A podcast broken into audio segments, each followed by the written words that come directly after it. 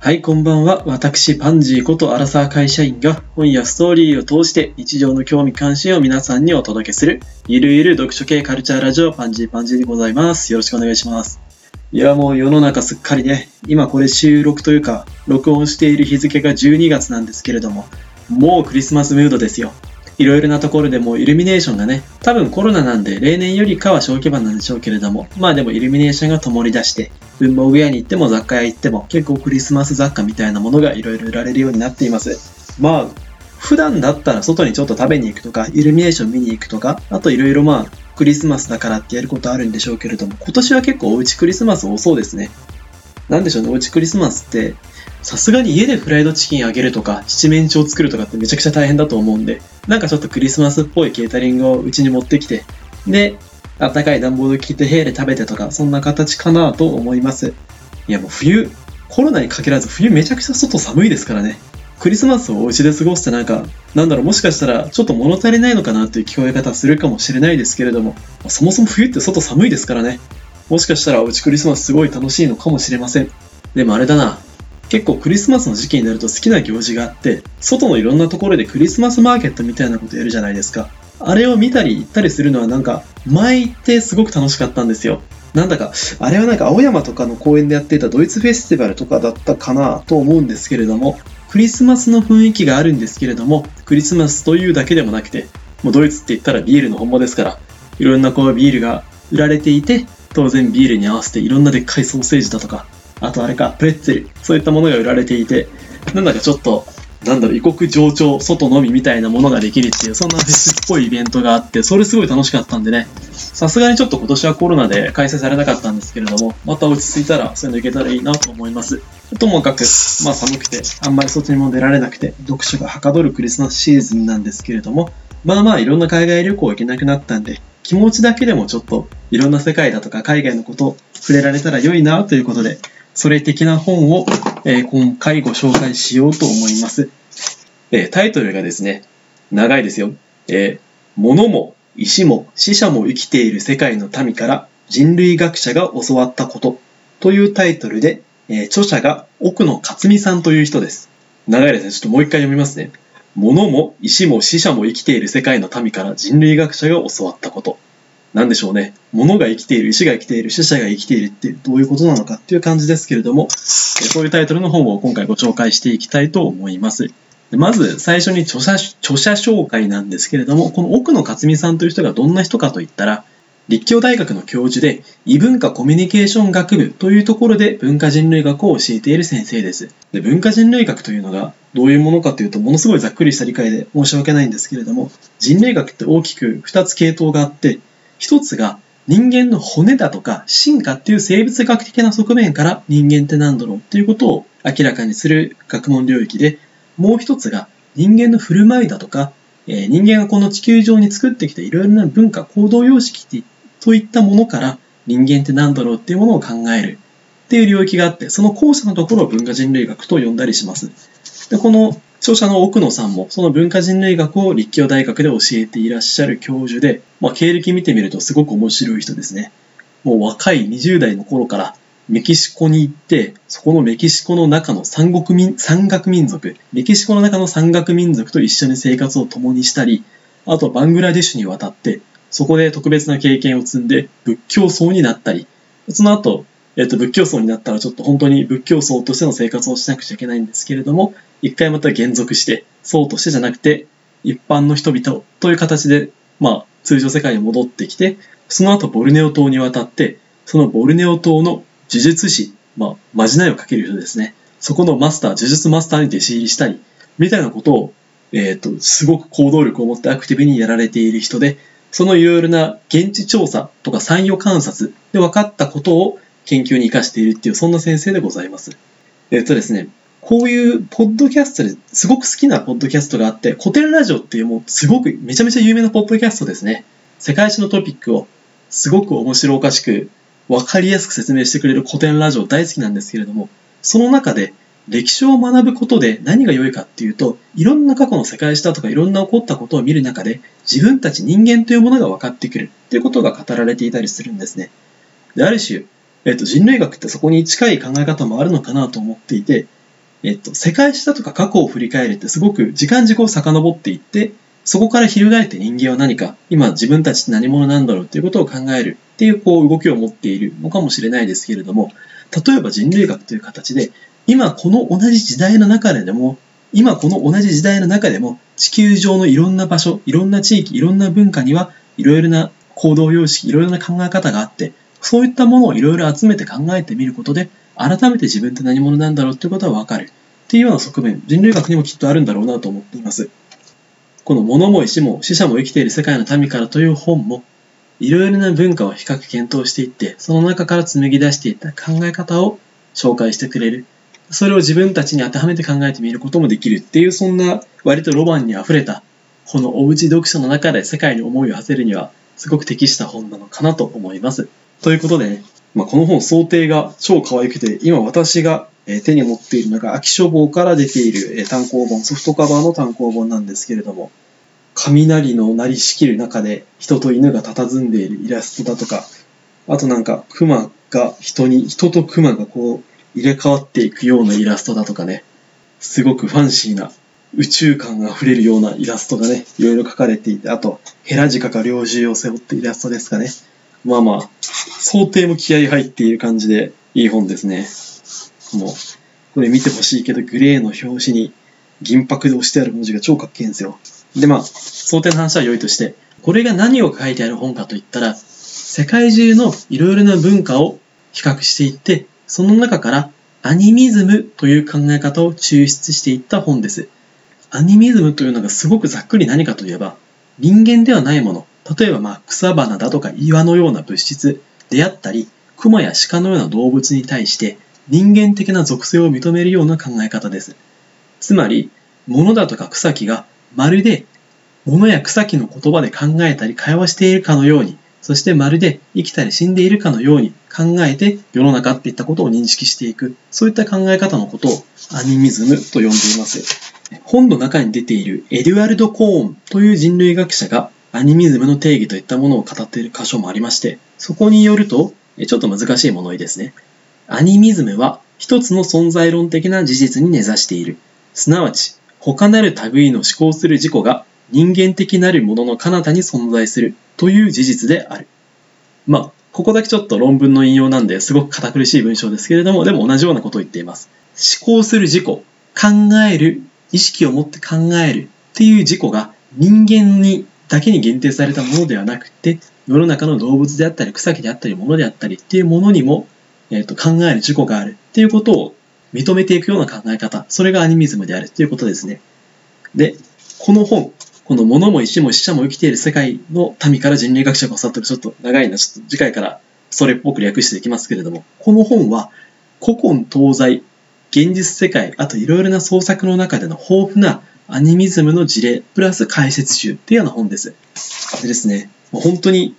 世の中のいろんなところでこのアニミズアニミズム的な考え方っていうものは見つけることができて、そのいろんな事例を読んで解説されているうちに、なんだかこのアニミズムっていう考え方が、すごく自分にとって身近な考え方のように思えてくるっていうのが、この本の魅力かなと思っています。なんとなく今のお話しして、あ、アニミズムって要は草木が歌うだとか、熊が考えるっていう、そういうちょっとおとぎ話的な世界観でしょ？そういうことをなんだろう？考えている民族ってそれは世界のどこかにいるかもしれないけれどもこうやって、まあ、21世紀の日本に住んで東京で暮らしているって自分にはちょっと遠い世界の話だなと思うかもしれないのですけれどもこの本を読んでいるといや結構そういった考え方ってものすごく馴染むかもっていうふうに、え、っと自分の方がアニミズムに引き寄せられていくっていう不思議な感覚を味わうことができる本なのかなと思っています。はい。では早速ね、この本の面白ポイントについて話を移したいんですけれども、この本の面白ポイントその1がめちゃくちゃ事例が豊富なことです。もうね、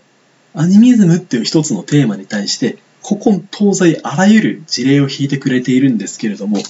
もうね、この奥野さんすごいっすね。やっぱ教授ってそういう頭の人間なんですかね。どうやってこんなに覚えているんだろうっていうぐらい豊富な事例があります。落語から日本の和歌から始まって他にもそんなもんあるんかいっていうような事例がもういっぱいですね。他にも例えばボルネオの狩猟民族、プナンっていう民族に言い伝わるタライデンという考え方とかですね。タライデンというのが人間が動物に対してあざけるような物言いをすると、天変地異、まあ雷だったり雨だったりの天変地異災害が起こるっていうようなタブーの考え方ですね。例えば、子供が森で狩られたイノシシの死体につい死体に対して何か無礼なことをしたら、それって動物を嘲笑うっていうタライ伝に当たるので、大人たちが厳しく子供をそんなことしたら災いが起こるって叱り飛ばしたり、だとか、あと、そのプナンに伝わるおとぎ話、おとぎ話というか言い伝えですね。結婚前のカップルが生まれてくる赤ん坊のことを考えて、自分たちで作ったハンモックに、えー、森で捕まえてきたリスを寝かせて、それに優しい言葉をかけたり歌を歌ったりした。っていう、それがなんかなんだろう、パッと見すごく和やかな微笑ましい光景なんですけれども、それが結局は、まあ、リスをまるで人間の赤ちゃんのように、こう扱って甘やかしたっていうことで、動物をあざけったっていうことに当てはまって、えー、大きな災いが起こったとか、えー、そういう事例が引かれたりしています。なんだかこれ、パッと聞いた感じではね、ほのぼのして、え、これあざけるに当たるって気はするんですけれども、まあまあそれが、プナンの民の中ではタブーとして、タライデンに当たるという事例だそうです。っていう、これも、このタライデンの裏側で何が起こっているかといったら、あざけられた動物の霊が自分がそういう目にあったということをタロイデンアサルと呼ばれる別の神に告げ口して、その神がえ災いを起こすっていうようなえ設定が裏にあって、これもある種人間が動物に対して何かアクションをだとかあざけるみたいなことを行うと動物がそのことを不愉快に感じて精霊に告げ口しに行くっていうすごく思考する事故を他に認めるアニミズム的な世界観の例だなということで挙げられたりしています。だとか他の章ではアイヌの熊祭りイオマンテとかが挙げられたりしていますね。アイヌの人たちは、えっと、熊を人間に恵みをもたらしてくれる別の使いからの使いだっていうように考えていて、まあ、神様の生まれ変わりですね。その熊を殺して皮や肉を消費するんですけれども、その神様のお使いとしての子熊を盛大にもてなして、それで最後殺すっていうイオマンテの儀式と、あとそこを支えるストーリー、神様が、えっ、ー、と、熊の体を借りて人間たちの世界にやってきて、それでその神様を大いに楽しませれば、肉や皮を人間にもたらしてくれて、それで楽しかった楽しかったっていうことで神様の国にお帰りになって、それでまた熊の形をして人間の世界にやってきてくれる。それでまたお恵みを与えてくれるっていうようなストーリーも、動物っていったものを本当に他のものとして考えないで、ある種人間だとか神といったものと地続きに考えていて、そこに一つのストーリーを持た持たせている例だ。ということで挙げられていたり、シベリアの狩猟民族、ユカギールのヘラジカ狩りについて語ったような章もあります。そこのまあヘラジカを狩るハンターは、その狩りを行う前の夜に、舶来物の酒だとかタバコを火にくべることで、ヘラジカの精霊を魅了して、それで狩りの成功につなげていくっていうような、まあ考え方だとか、あといざ狩りを行う時の、ハンター自身とヘラジカが一体になっていくような動き、また考え方、感じ方といったものを取り上げたりしています。一番最初にまあ落語とか、あと採業奉仕の和歌だとかっていうことも言いましたけれども、他にもめちゃくちゃいろんな事例があって、民族的な事例に限らず、ユング心理学とか、あとベルクソンの哲学とか、えっ、ー、と、そういったものに派生していくんですけれども、アニミズムっていう一つのテーマで本を書いてって言われて、こんだけいろんな話がボンボンボンボン出てくるってすごいなって思いません？なんとなく最初にアニミズムっていう言葉を言われて、動物と人間が、なんだろう、溶け合うようなそういう考え方のことだよっていうふうにイメージを持った時になんとなくああもののけ姫とかそんな世界かもなぐらいのことを思うぐらいなんですよ私みたいな一般人は。でも本当に人類学の教授みたいな人がそれについて何かこう本を書こうってなったらああまずボルネオのプナンっていう民族がいてねその次シベリアの狩猟民ユカギールっていうものがいてアイヌの熊祭りっていうものがあって日本の落文に目を翻ってみると例えばそこつ長屋っていうものがあって、うんぬんかんぬんっていう感じで、いろんな事例がバーって出てくるって、すごいですね。ちょっとなんかどんな頭の中の記憶というか知識の構造してるんだろうって気になりますよね。という事例の多さ、いろいろな事例を読んでるだけでも十分楽しめるっていうのがこの本の面白ポイントの一つかなと思います。結構宮沢賢治のほっこりするような物語とかも事例にたくさん挙げられたりしてはいます。でですね、面白ポイントその2が、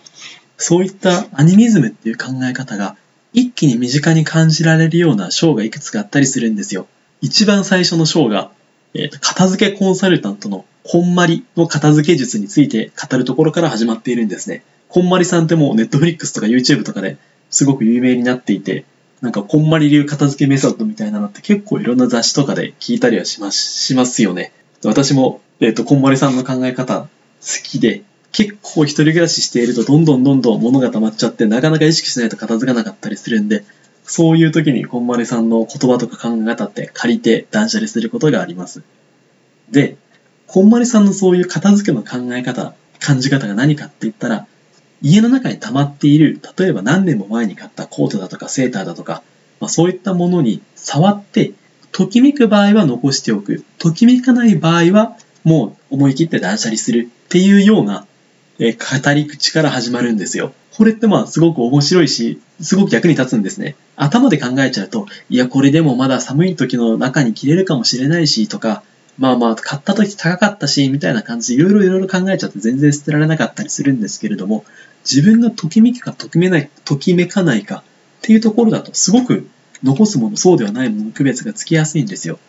でなおかつ、捨てるときも、なんだろう、ゴミ袋にガサッと入れて終わりではなくって、ありがとうございますみたいな、今まで一緒にこう、いてくれてありがとうっていうような感謝の気持ちを込めて捨てるっていうような一工程があったりするんで、そこに廃棄みたいな罪悪感ってちょっと薄かったりするんですね。だとか、あとすごく面白い考え方だなって思うのが、何年も前に買って全然使っていなくても、まだ使い道があるかも、いつか使うかもっていう気持ちになって物を置いておくことって、一見物を大切にしているように見えるけれども、本当にそうでしょうかっていう問いかけがこんまり側からあったりするんですよ。それ何かって言ったら、物の気持ちになって考えてごらんなさいよ。せっかく一つの機能だとか、価値を持って世の中に生まれてきたのに、それを発揮されさ発揮させることができずに、何年も何年も暗い押し入れ収納の中にしまわれていることって、本当に物にとって大切にされている状態だと思うっていうようなクエスチョンを、こんまりさんがかけて、それって全然大切にしないよね。物がかわいそうだよね。だったらもう、そのものを、その暗がり、収納の奥の奥から解放してあげましょうよ。それが断捨離なんです。っていうような言い方をしたりしています。っていうすごく、捨てるっていうことに、なんだろう、精神性を見出しているからこそ、物を捨てる瞬間って、こんまりさんって音楽をかけたりせずに、静かな対話の時間として設定したりしているんですね。この考え方ってすごく面白いし、これによって部屋が片付くのってなんかわかる気がするんですよ。実際実用的ですし、この物に触れてときめくかときめかないか、物を捨てる時のありがとうございます。大切にされていると言うけれども、それって本当に物を大切にしているって言える物ってどういう気持ちになってるかしら。物を捨てる瞬間の対話の時間みたいな考え方って、これって要は、物をただの、なんだろう、例えばセーターで言ったら毛糸の塊だとか物質の塊とかじゃなくって、一つの生き物のように、まるで思考する人間であるかのように捉えているよね。これって、ほんまに流のアニミズムなんじゃないか。っていうようなところからこの本第一章始まったりするんですよ。どうです？なんかさっきのシベリアの狩猟民族ユカギエルのヘラジカ猟みたいな話から一気にアニミズムっていったものが東京のこの住んでいる部屋の中にガッて入ってきたような気持ちしませんかね。あと他にも挙げられている事例とですね、これ日本の評論家の小林秀夫さんの事例なんですけれども、まあ、その小林さんが自身の、まあ、過去を振り返った随筆というかエッセイのような文章の中で書かれていたこととして、戦争が終わった翌年に小林さんのお母様が亡くなられるんですね。それで、その時期に仏壇にお母様の家が飾られていて、そこにお供えするろうそくが切れてしまったので、小林さんが夕方、買い物に、まあ、ろうそくとか買わなくちゃということで出かけると、ちょうど家の門の前に大きなホタルが一匹飛んでるのを見たんですよ。それを見た瞬間に小林さんは直感的に、ああ、おっかさんは今ホタルになっているんだなっていう考えが浮かんできて、それが頭について離れなくなったっていうようなエピソードを随筆の中で語っているんですね。結構この人間と動物、人間が生まれ変わって動物になるだとか、動物が死後人間になるだとか、そういった生と死を行ったり来たりしながら人間と動物が入れ替わったりするっていうのも結構アニミズムど真ん中の考え方なんですけれども、この小林さんの、えー、と直感といったものをすごく、なんだろう、人間本来の考え方だとか、気持ちに馴染むものとして、例えば本の中で紹介されていたりするんですよ。これってなんかアニミズムアニミズム人間が動物になる動物が人間になるっていう話ってすごくまあ遠い民族の一つの信仰かなっていう気持ちになっちゃったりしますけれどもでもすっごく具体的な話この小林さんのエピソードで仏壇にろうそくを備えしてあろうそくないやってなって外に出た時にホタルが飛んでいてああ、もしかしたら今お子さんホタルになってるのかもって思うことって、なんだかそういう気持ちになってしまうことって、あんまり違和感なくわかる気持ちしませんかね？こういったところからアニミズムっていう思想を解きほぐしてくれているっていうのも、え身近なアニミズムを語ってくれるっていう本書の魅力の一つかなと思っています。結構この本の中で世界を理解するときに、いや動物は動物、草木は草木。なんか動物や草木の思考なんて、おとぎ話としてはあるかもしれないけれども、本質的にはないし、人間と草木動物は違うよ。っていうような、ある種なんでしょう、近代的な科学的な考え方。とは別に、まあ、人間や草木や動物がすごく入れ替わっていくようなアニミズム的な考え方っていうものが紹介されていて、そのアニミズム的な考え方、感じ方っていうものって、事実をある種正しく捉えているんじゃないの？みたいな話も結構出てきたりするんですよ。なんだか、いや、物は物、草木は草木、動物は動物っていう近代的科学的な考え方の方が事実を表しているかのように思えるんですけれども、でも人間本来の感じ方としてはどうだ？本当に草木は草木、動物は動物だと思っている？事実を正しく表している？っていう意味で言ったら、アニミズム的な考え方の方が実態に近いんじゃないの？っていうような話っていっぱい出てきたりします。例えば本の中で引用されている言葉、これもちょっと、えっ、ー、と、学、アカデミックな本からの引用なんで硬いですけれども読み上げますね。えー、アニミズム的言説は事実に基づいた世界との関係を歪曲しているどころか、自らが居住している土地との直接的で共感的な関与に必然的に対応している。直接的で全反省的な知覚はもともと共感覚的、有則的、アニミズム的であり、私たちを取り巻くものや要素を活気のない対象としてではなく、表情豊かな主体、存在物、力、潜在力として開示するのである。まあ、要は、アニミズムって世の中を変におとぎ話っぽく歪めて、理解するっていうやり方ではなくって、我々人間が世の中に相対した時に感じる感じ方そのままを事実通りに記述しているんだよっていうような、記述がここに出てきたりします。他にも曹洞宗のお坊さん、え道元和尚の研究を引いて、人間ってこういろんなものを分けて考える分節の知恵もあるけれども、分けて考えない複雑なもの、混然一体としたものをそのまま理解する分けずに感じ取り理解していくような無分節の知恵もあるよねっていうような道元さんの考え方を引いてきて人間はいろいろこう分けて分けて考えるのもそれは人間の知恵だけれどもいろいろ混ざった動物や草木や人間が混ざったようなままその力そのものみたいなものを感じ取るっていうところにこそリアリティを感じるのではないかそっちの方が圧倒的に現実として体得できるんじゃないかっていうような研究も惹かれたりしています。結構このアニミズムの方が世の中の実体事実を理解するやり方として真なんじゃないかっていう考え方って結構この本読んで言われてみて確かにって思った面白いポイントで、そりゃ動物は考えたりしないでしょうっていうようなことを言うのがなんとなく世の中正しく理解しているっぽく見えますけれども、でも私とかね、実家で猫とか犬とか飼っているんですけれども、それを見た時に、まるで人間が考えているかのように、猫も犬も考えているんだろうなっていうふうに感じる方が圧倒的に実感だとか実態に近いですし、未だに結構パソコンがなんか重たい時とか、なんか思ったように動かない時に、なんか今日パソコン機嫌悪いのかなみたいな考え方、瞬間的にしちゃいますからね。っていうような考え方。さっきの、あお母さんは今ホタルになっているのかな？だとか、こんまりさんの、えー、セーターを捨てる捨てないのところの感じ方、捉え方だとか、こういった話を聞いてくると圧倒的にアニミズムっていったものがすごく自分にとってリアリティを持っているもので、どこか遠い民族の一つの信仰っていうほど隔たれたものではないっていうような気がしてくる。これがすごく本書の面白いところかなと思っています。で、その辺がなんか最大の面白どころかなと思っていて、他にもちょっと角度の違う議論として、動物が考えるっていうことをもうちょっと詳しく記述した章があって、例えばそこでは森の思考といったものが取り上げられるんですね。いかに動物が思考し、森というものが生きているかっていうものを記述した研究を、え、いろいろ説明している章なんですけれども、例えば森の中っていろいろなこう思考が絡み合って森ってあるんですよ。これをなんかもうちょっと難しく記号論ネットワークっていうふうに、えっと、本書では表現されていたりするんですけれども、例えば森では動物だとかいろんな現象とかが互いにいろんな信号を送り合って、それが伝播していくことですごく複雑な一つの何でしょう思考の網の目みたいなものができている。これ私の理解なんですけれども、例えば森の茂みからガサッと野猫が飛び出すじゃないですか。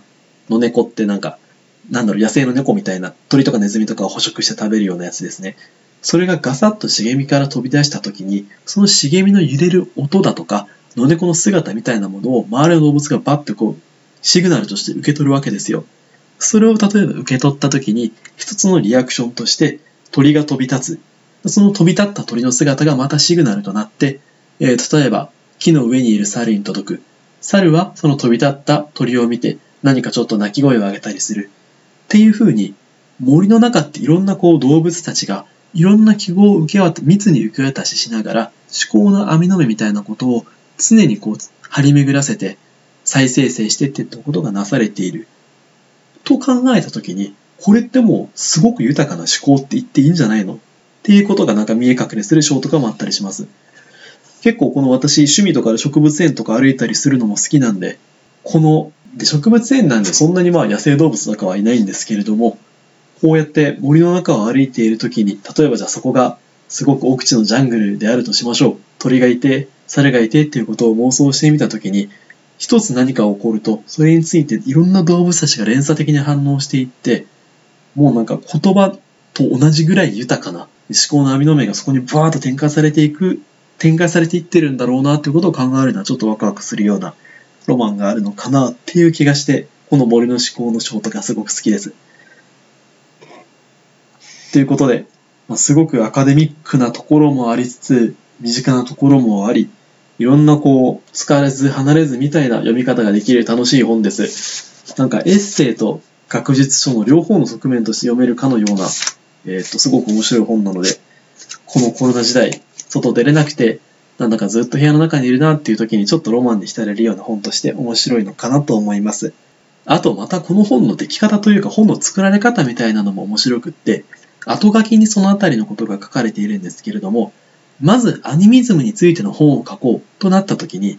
この本の担当編集の人がアニミズムについて本を書くのであれば、一章はこんまりの片付け術から始めてくれ。本でナウシカと続けてくれ。あとはもう自由に書いていってくれみたいな指定をこの作者の奥野さんにしたって書かれているんですよ。で、結構それで著者が、いや、こんまりとナウシカできるかなって思いながら、この奥野さん、文化人類学の教授が書いていくうちに出来上がっていったっていう、そんな本な、そんな本だそうです。確かにその1章目のこんまりと、あと2章目ナウシカのことが書かれているんですけれども、風の谷のナウシ風の谷のナウシカですね。この2章が結構アカデミックだったりマニアックだったりする他の章と比べて際立ってキャッチーで、えっ、と、すごくとっつきやすいし、私もこう、こんまりのアニミズムって面白いんだよって、この、ポッドキャストに取り上げたぐらい、なんだろう、フックの強い章だったりするんですよ。っていうのを、編集者の方のアイデアで作っていって、そこにこう、作者の奥野さんがいろいろ肉付けして論理展開を加えていってみたいなこの本の出来方っていうものが見えかけするのもすごく面白いのかなと思います。なんか編集者と著者ってこういう掛け合いで本が作られていくのかなっていうのが明確でするのもなんか楽しいですね。ということで、まあ、コロナが収束して動物園とか行けるようになったら俺はパンダを見ているけれどもその時パンダもまた俺を見ているんだろうなみたいなことが考えられるのかなと思います。というか、ある種アニミズムって別に動物に限らず、物であってもアニミズムなんで、あれですね、この本を読む前と後で、なんか、